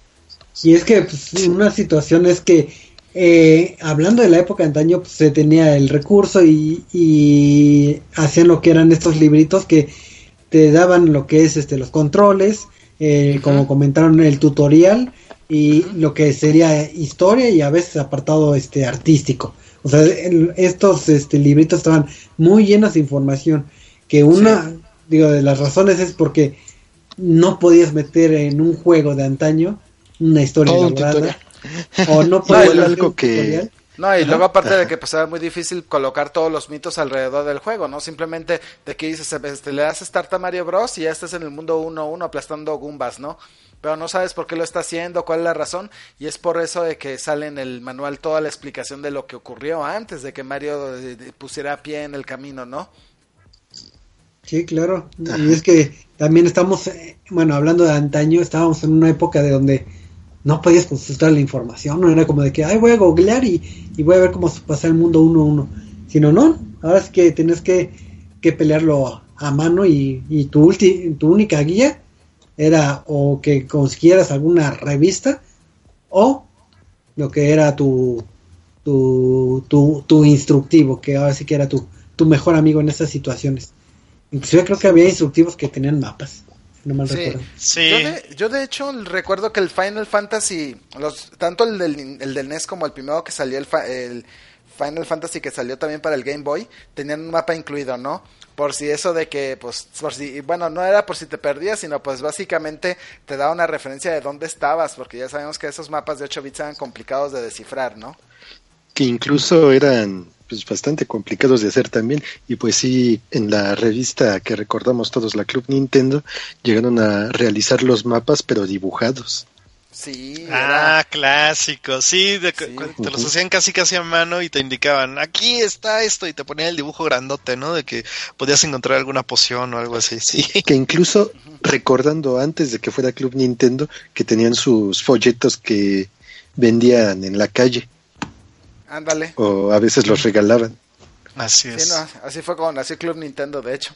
Pero el punto es de que, de que así como, bueno, así como comentaban de que se manejaba la historia, el arte, que te agregaban mapas, otro de los factores es de que en los juegos de PC, que digo, también no podemos olvidar de que la PC también tuvo sus cajas y sus, sus contenidos, era también este importante el manual porque con el manual sabías cómo instalar el juego, porque como ustedes saben, en la PC no es nomás este que que pongas el juego y a correrlo, ¿no? En esas épocas la cantidad de memoria era tan limitada que tenías que andar cambiando de disco constantemente para que pudieras seguir jugando.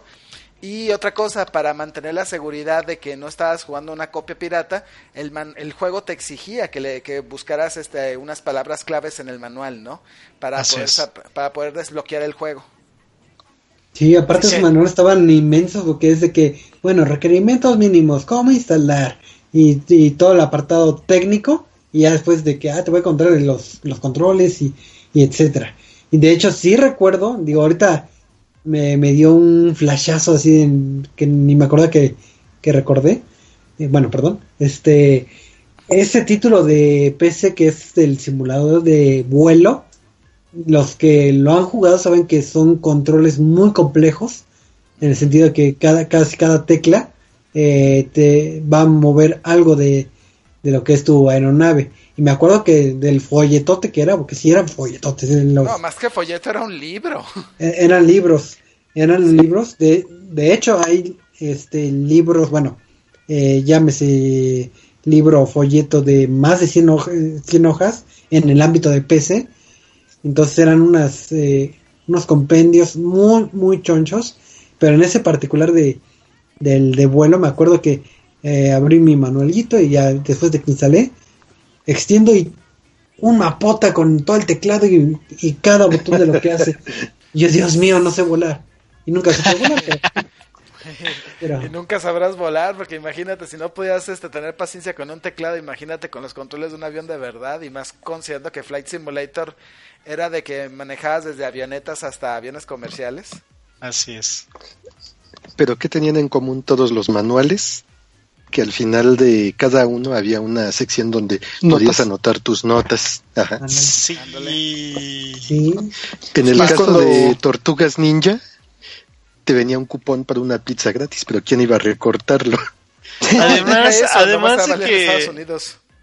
Exacto, además de que hablando de eso, qué bueno que lo sacaste a, a colación, Marquito.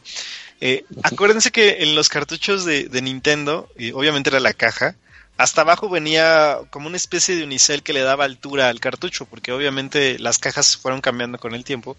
Pero en el caso de las de Nintendo traían un unicel hasta abajo que le daba altura al cartucho y pues bueno, el cartucho venía en su en su bolsita. Este, y después, bueno, ya venía lo que Con era el su blister. estuche negro, Exacto. con Con- su protección. Y además, bueno, una vez ya que sacas el cartucho y todo, venía el manual. Y además venía la propaganda eh, que, que mencionaba ahorita Traps, que era válida solamente para Estados Unidos, de Nintendo Power, de este Oh, eh, sí. el catálogo de juegos, de, por ejemplo, de Konami, que iban a salir en los próximos meses, o de Capcom, o de propio Nintendo. En el caso de, de algunos cartuchos de Nintendo, y esto eran exclusivos, venía como que una especie de póster con los títulos ahí de, de Mario, de, de Punch Out, es- Sí, sí. Final Fantasy. Sí, y, y delirio cada vez que, que comprabas un juego de Super Mario Bros. y te venía ese póster con los juegos A que ver venían qué más sorpresa te salía. Exacto, Sí. sí, sí, sí. Yo cuando compré exacto Super Mario Bros. 2 estaba así de, no mames, no manches, qué ching, qué chido se vienen los siguientes meses para Nintendo, ¿eh? Sí, la, la verdad es que sí, y era ese tipo de emoción, como bien decía Traps. O sea, se vas a ver, a ver qué póster me va a tocar ahora. Porque era muy difícil que te tocara el mismo póster. Sí, no, las, épocas en las que salieron los juegos y considerando de que cuando se distribuyeron los juegos de Nintendo en México, pues prácticamente se trajeron todo lo que había de 1985 a 1988 que le sobraba a Estados Unidos, ¿no? Exacto. La emoción de abrir y tener algo extra en el juego, no que ahora los abres y, y ya nada más Pues, ves un disco y fíjate que lo interesante del asunto es que Y si de bien la te va una calcomanía. Ándale. Sí. Que la cartuchera fue algo que solamente vi en dos consolas, en el Nintendo y en el NES y en el Game Boy. O sea, este pequeño Y el estuchito. Super Nintendo, que tenía también el estuche, pero nada más cubría pues, ya la parte de abajo, Sí, Sí, bueno, en un plástico sí, sí. transparente. Y esto era porque, como ustedes saben, pues la, el cartucho cubría lo que era una tarjeta, ¿no? Y esta tarjeta dentada era la que corría el juego en la consola y era la que usualmente teníamos que estar limpiando a base de soplidos para que pudiera funcionar bien en el NES. Curiosamente en el Game Boy como que... Que nunca aprendió- funcionó. que, eh, bueno, en el Game Boy y en el Super Nintendo nunca tuvimos que soplar cartuchos o por lo menos fue menos frecuente la operación, pero en el NES, pues para eso era la le tiro por viaje. Sí. Pero, pero, pero eso ya es confirmado un mito, Traps. Ajá, es un mito eso de la Eso de soplada. que soplaba. No, no servía de nada. No, que pues, lo era único que hace- se volvió una costumbre, más que una, más que una acción Sí. para limpiar la consola. Pues, si le ibas Que a limpiar, que, mejor comprabas este, un. que lo que funcionaba era sacar el cartucho. Bueno, o sea, que el hecho de que le soplaras no hacía nada, sino que lo que hacía que llegara a funcionar mágicamente después de soplarlo un chingo de veces era que nada más lo sacabas y a la hora de volverlo a meter las patitas se como se podían llegar a reacomodar y con eso este funcionaba el juego. No, Pero muchas Pues veces ya era... básicamente Básicamente lo del soplido fue una leyenda urbana que de... Sí, era una leyenda urbana persona que, pasó a ma- otra. Vamos. que todos nos creímos y que todos era como, no, es que si le soplo sí funciona. Quién sabe, pero todo el mundo lo hizo, ¿no? O sea, eso sí, la verdad es de que, Sí, todo mundo. no, todo el mundo cayó con eso y creo que vivimos. Así como armónica. la- Sí. Ándale. No le soples tan fuerte que se le va a quedar saliva a la tarjeta. Y eso sí ocurría. Sí, también. Eh, Te dije que no le soplabas tan duro, ahora ya se trabó el juego más. Pero bueno, para eso que era la cartuchera, ¿verdad? Pero para proteger el juego de polvo y de aire y todo lo que se le pudiera atravesar. Y como dice Marquito, ya después vino pues el, el pues el que era el del Super Nintendo, sí cierto, sí se me había olvidado esa funda, esa como pequeña fundita de silicón que se ponía en la parte baja de la del cartucho. Y que para los últimos juegos ya no traían esa funda. pues realmente con el tamaño de la, del, con el diseño del cartucho ya no tenían tanto problema con la cuestión del polvo, nomás este, y aparte los jugadores eran más cautos de no andar tocando con los dedos la tarjetita. Así es. Ándale, ándale. Dato curioso. eh, si bien recuerdan que los primeros juegos de, de PC venían en unas cajas muy, muy grandes. Sí, Eh, yo tengo varias. A ver, ¿de cuáles tienes? Tengo la, bueno, no, no, no así tan, tan viejas, pero por ejemplo, tengo la del primer Doom, que es una caja enorme para un set ¿Con de cuatro disquetes? floppies, ¿no? de cuatro floppies. o sea, no Para cuatro disquitos de tres y media, changos. Sí, ese, y es una caja tamaño de estos este, libros de enciclopedia, así de ok. Sí. Pues de hecho creo Sí. que la de este World of Warcraft era una caja tamaño como dices enciclopedia de este que bien podía pasar por libro. Sí, y de hecho ya para, bueno, ya después, esa es la única así que digas así muy, muy vieja. Eh, pero ya de las recientes, entre comillas, voy a poner estos recientes, eh, tienes las de Age of Empires 2, ¿no? Y, y son, Ah, también. son cajas que dices, no, estas no se tiran, pero por absolutamente nada. El arte de la caja es muy bueno. Y bueno, además de que se siente de que es una, un empaque de calidad, pues obviamente cuando lo abres, ves que, ok, es el puro disco, es, es un CD. Y, pero viene un manual que es un libro tamaño esquela que no son de cinco hojitas, o sea, es un libro donde te va explicando la historia de cada civilización que desarrollaron, te explica cada unidad, los puntos de vida, contra qué es más efectiva, algunas estrategias de combate, cosas de este tipo que, que estábamos hablando de manera previa, pero de una manera muy, muy detallada. Entonces, este tipo de cosas son los que hacía tan, tan valioso tener tu caja de, de PC. O sea, tenías el. CD que, tenía un arte fantástico, y además el arte de, que estaba impreso en el, en el propio disco, pues también estaba muy bonito. Tenías el libro y que era casi casi ese sí lo puedes poner en tu librero y pasa por un libro aunque sea pequeño, ¿no? Entonces eh, son cosas de ese tipo que, que uno agradece eh, que se hacían en ese tiempo, o como hace ratito decía Choco, hoy en día nada más eh, abre uno su cajita de, de PS4 y- o de Xbox One y, y en muchos casos eh, pues tenemos obviamente el disco y si acaso nada más el, el código ahí o, alguna este promoción de algo y se acabó porque los manuales ya no existen Así es. Digo, antes de tocar el por qué no existen, les voy a resolver por qué ya no se ocupan las cajas eh, de PC gigantes como antes. Porque resulta que eh, se quejó lo que son las cadenas retailers del tamaño de las cajas. Porque decían, decían, ¿por qué si en un anaquel puedo meter, eh, no sé, 20 juegos de, de Super Nintendo? Ese mismo espacio, nada me cabe una caja del Doom de, de Lice en ese espacio. No me conviene tenerla en venta porque ocupa demasiado espacio.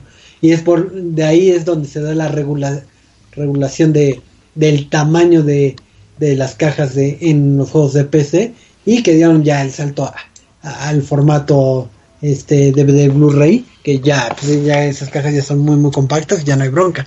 Pero por eso ya no tenemos nuestras nuestras cajotas salvo que sean este ediciones ediciones limitadas. Y la verdad es bien triste porque cuando ves las los blisters que son de estos de, de DVD o de Blu-ray te quedas así de ay chale o sea, antes eran más grandes y tenían más cosas ahora pues es el puro disco y si a todos nos va bien un manual de cinco páginas y todo así de chales, o sea, ¿en qué momento se transformó todo eso, no? Bueno, que hay que recalcar algo, ¿no? También este la mayoría de los jugadores, este, me incluyo en eso, eh, hemos dado paso más a lo que es este la descarga virtual de los juegos sobre las ediciones físicas. Esta Sí. pelea que lleva años de qué es mejor edición física sobre edición digital. Que pues por. Es que sí, es- depende todo la versión, ¿no? O sea, y del juego y del No, apego que le tengas. caso- y- Este, este tema es bien interesante porque, ok, todos, todos ya sabemos que va hacia lo digital, ¿no? Lamentablemente sí. la parte física se está perdiendo impulso. Pero, eh, Desde las consolas hace de la generación anterior lo, has- lo han Sí, estado es. tratando de meter. Y, y, y lo triste es, es lo siguiente, por ejemplo, todo, todos sabemos que, el- que los videojuegos se están transformando en una especie de servicio. Ya no es como que antes la diversión que teníamos todos en nuestros cartuchos o en nuestros eh, DVDs o en nuestros CDs, etcétera, etcétera, etcétera. Eh, caso concreto, me acordé del caso de Xbox Fitness, que mucha gente compró los, eh, los programas de ejercicio, que, que algunos estaban muy buenos, eh, y era un servicio en streaming. Eh, ¿Qué pasó? Eh, El año pasado Microsoft anunció que iba a cerrar el servicio y con la pena para todos aquellos que habían comprado o habían tenido su membresía activa y todo eso, pues saben qué, pues ni modo. Entonces, qué bueno que lo hayan pagado, pero a pesar de que sea de ustedes, no lo van a poder usar, pero para absolutamente nada. Ah, el servicio me parece que cerró el mes pasado y mucha gente estaba indignada. ¿Por qué? Pues porque pagaron por ello. Eh, caso concreto, una vez leyendo las cláusulas de servicio, dice que, bueno, obviamente, y aquí citando Microsoft directamente porque lo dice, que se reserva el derecho tajantemente de retirar el servicio o de mejorarlo o simplemente de dejar de darle soporte, que es lo que pasó.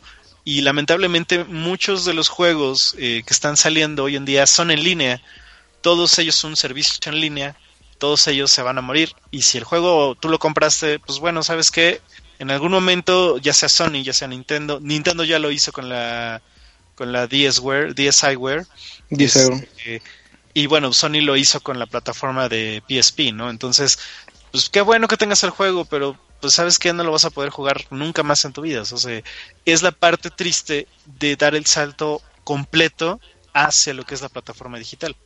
Digo, y dentro de las broncas está el caso de hace dos semanas de del juego de Ark, el que, que disparó su precio de, de Early Access que estaban, no sé si en 20 dólares, se disparó a 60 por el interés de sacar la versión física.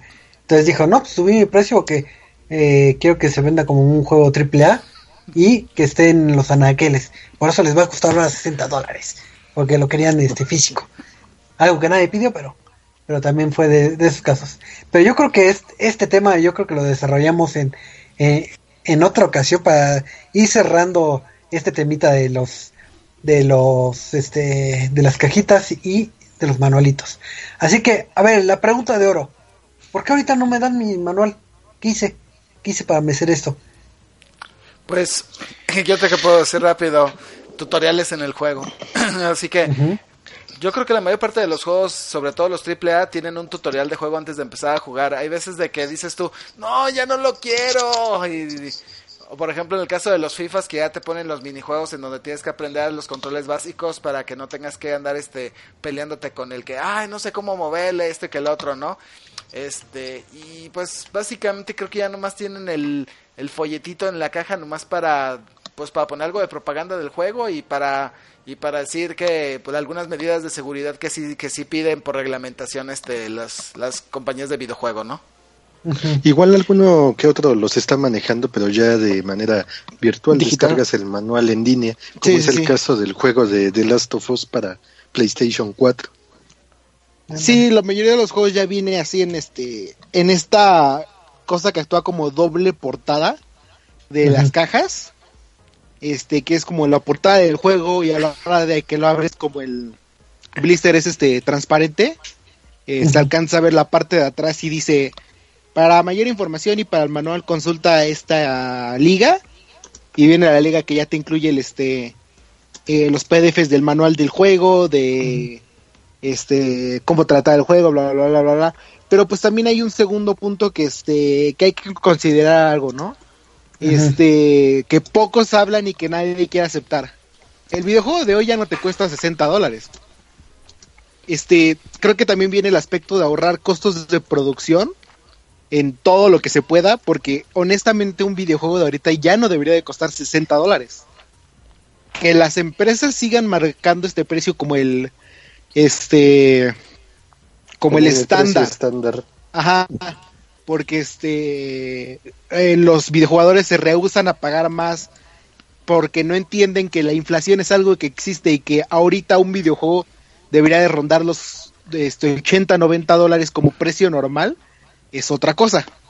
Por lo que también hay que contar, con, este, tomar en cuenta estos este, pequeños eh, eh, ahorros que hacen las empresas para mantener los videojuegos en 60 dólares, además de que están migrando a estos este, DLCs de pago o DLCs de cosméticos para que, pues así que se cubran este, estos 80 dólares que vale un juego.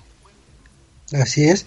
Y también eh, en ese ahorro también se va camuflajeado, o algunas empresas sí lo hacen de corazón, el, el ser una empresa verde.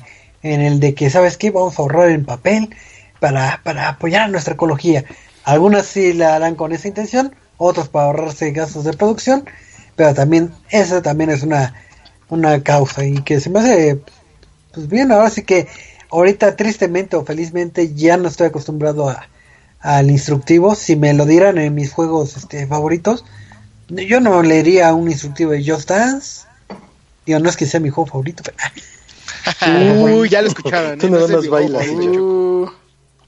Pero, por ejemplo, si ahorita eh, adquiriera juegos, ya me es indiferente si tiene o no manual. Mm, para como se dan eh, la información dentro del juego en donde te detallan la historia, donde te detallan el tutorial, donde puedes consultar eh, los controles de juego en, en, las opciones, ya no le veo caso a la existencia de, este manual.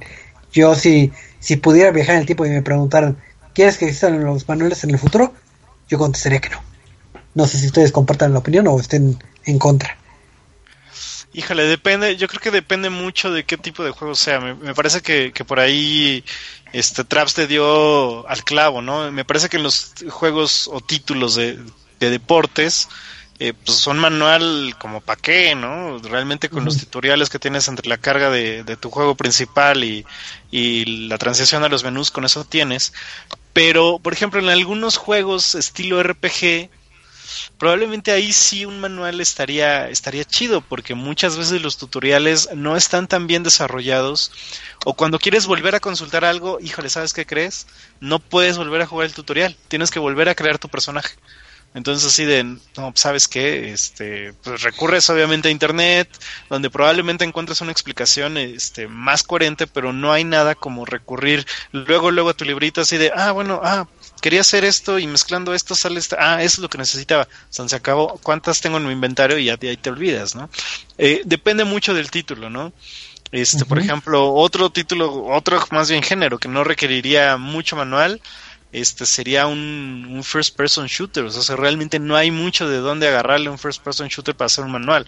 Probablemente eh, nos agarra el factor nostalgia y te acuerdes de, de títulos como Wolfenstein, como Doom, eh, Exen o este bueno, en fin, otros más donde pues no te explicaban la historia del juego, pero pues tenías la, la, historia ahí en el manual, ¿no? Y probablemente algunos enemigos que aún no veías o que eran de alguna especie de eh, secretos, entre comillas, ¿no?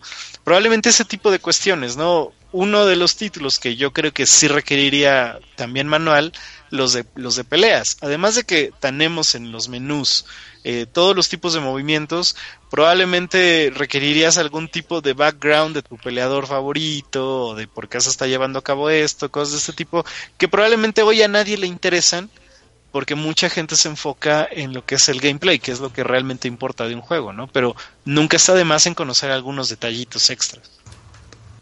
No, ok. Pues ya que veo la hora y ya se nos está, ya se nos está acabando el programa, voy a cerrar con la, la, pregunta extra para que me respondan y en su respuesta también de una vez se van despidiendo. A ver, la pregunta es, ¿ustedes en lo que son las cajitas y manuales en específico donde había apartado de notas, llegaron a escribir algo y qué escribían. Así que, Marquito, tu respuesta y tus despedidas. Bueno, de hecho, en los apartados de notas yo nunca escribí nada porque igualmente en, aquel, en aquellos ayeres de mi infancia, pues todo lo relacionaba como un artículo de colección y lo guardaba y lo trataba de preservar lo mejor posible. Y pues a la fecha igual trato de no escribir nada. Y pues igual ya mi despedida, pues gracias por habernos acompañado en este chocolonche. Pues igual si tienen manuales de juegos antiguos, presérvenlos, guárdenlos y coleccionenlos para las futuras generaciones que nada más están pensando en lo virtual y que vean que también hay cosas que se pueden tocar.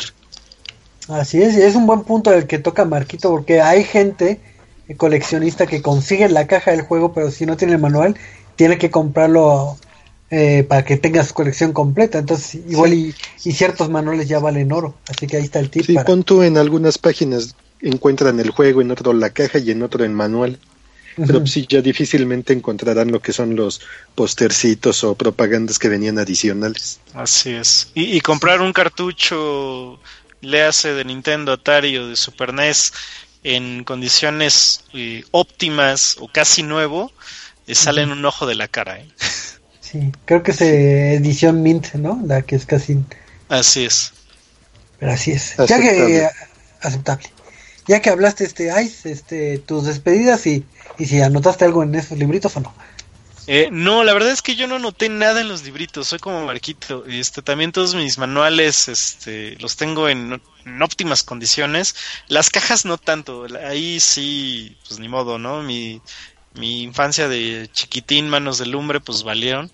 Este, pero los manuales sí los tengo en óptimas condiciones. Lo que sí hacía era anotar en estas este, tarjetas este, estilo presentación eh, los passwords y todo eso, sobre todo para títulos como, como Mission Impossible o para este, algunos de Mega Man eh, o para especialmente para los de para el juego del auto increíble que, que podías después meterle password para retomar el juego donde te habías quedado.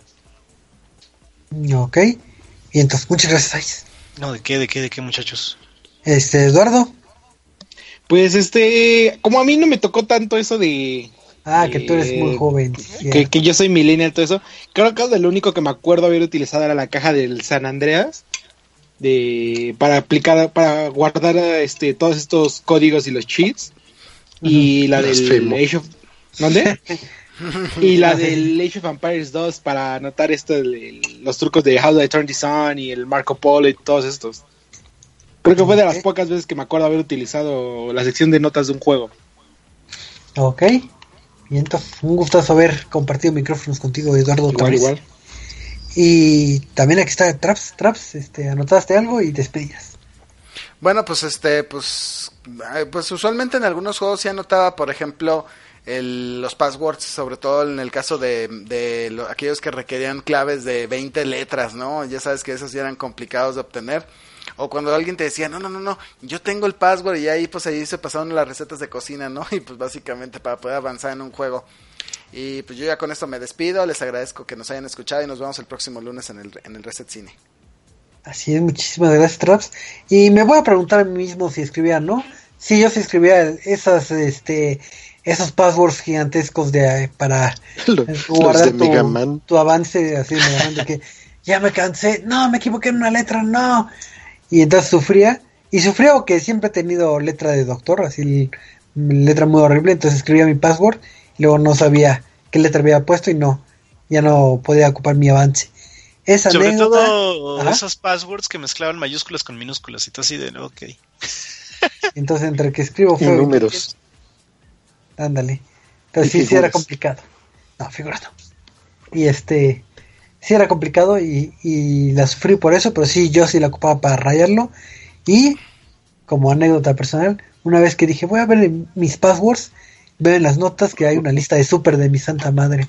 Y yo, ¿qué hace aquí? Una lista. Porque necesitaba anotar, pensaba que era un como cuaderno para anotar, no sé. ¿Por qué, madre? Pero así es. ¿Por qué eres así? ¿por qué eres así? Entonces, moraleja, no dejen al alcance de las madres algunas cosas. Pero, pues esto fue todo por este bonito lonchecito. Muchas gracias a los que nos estuvieron oyendo en vivo en el recalentado. Recuerden que nos pueden sintonizar todos los miércoles a las nueve y media para hablar de esto, de los recuerdos de videojuegos, de los temas de actualidad de videojuegos y demás. Así que el lonchecito número 263 ha finalizado y ha sido un gustazo estar con ustedes una noche más. Así que nos vemos. Hasta la próxima.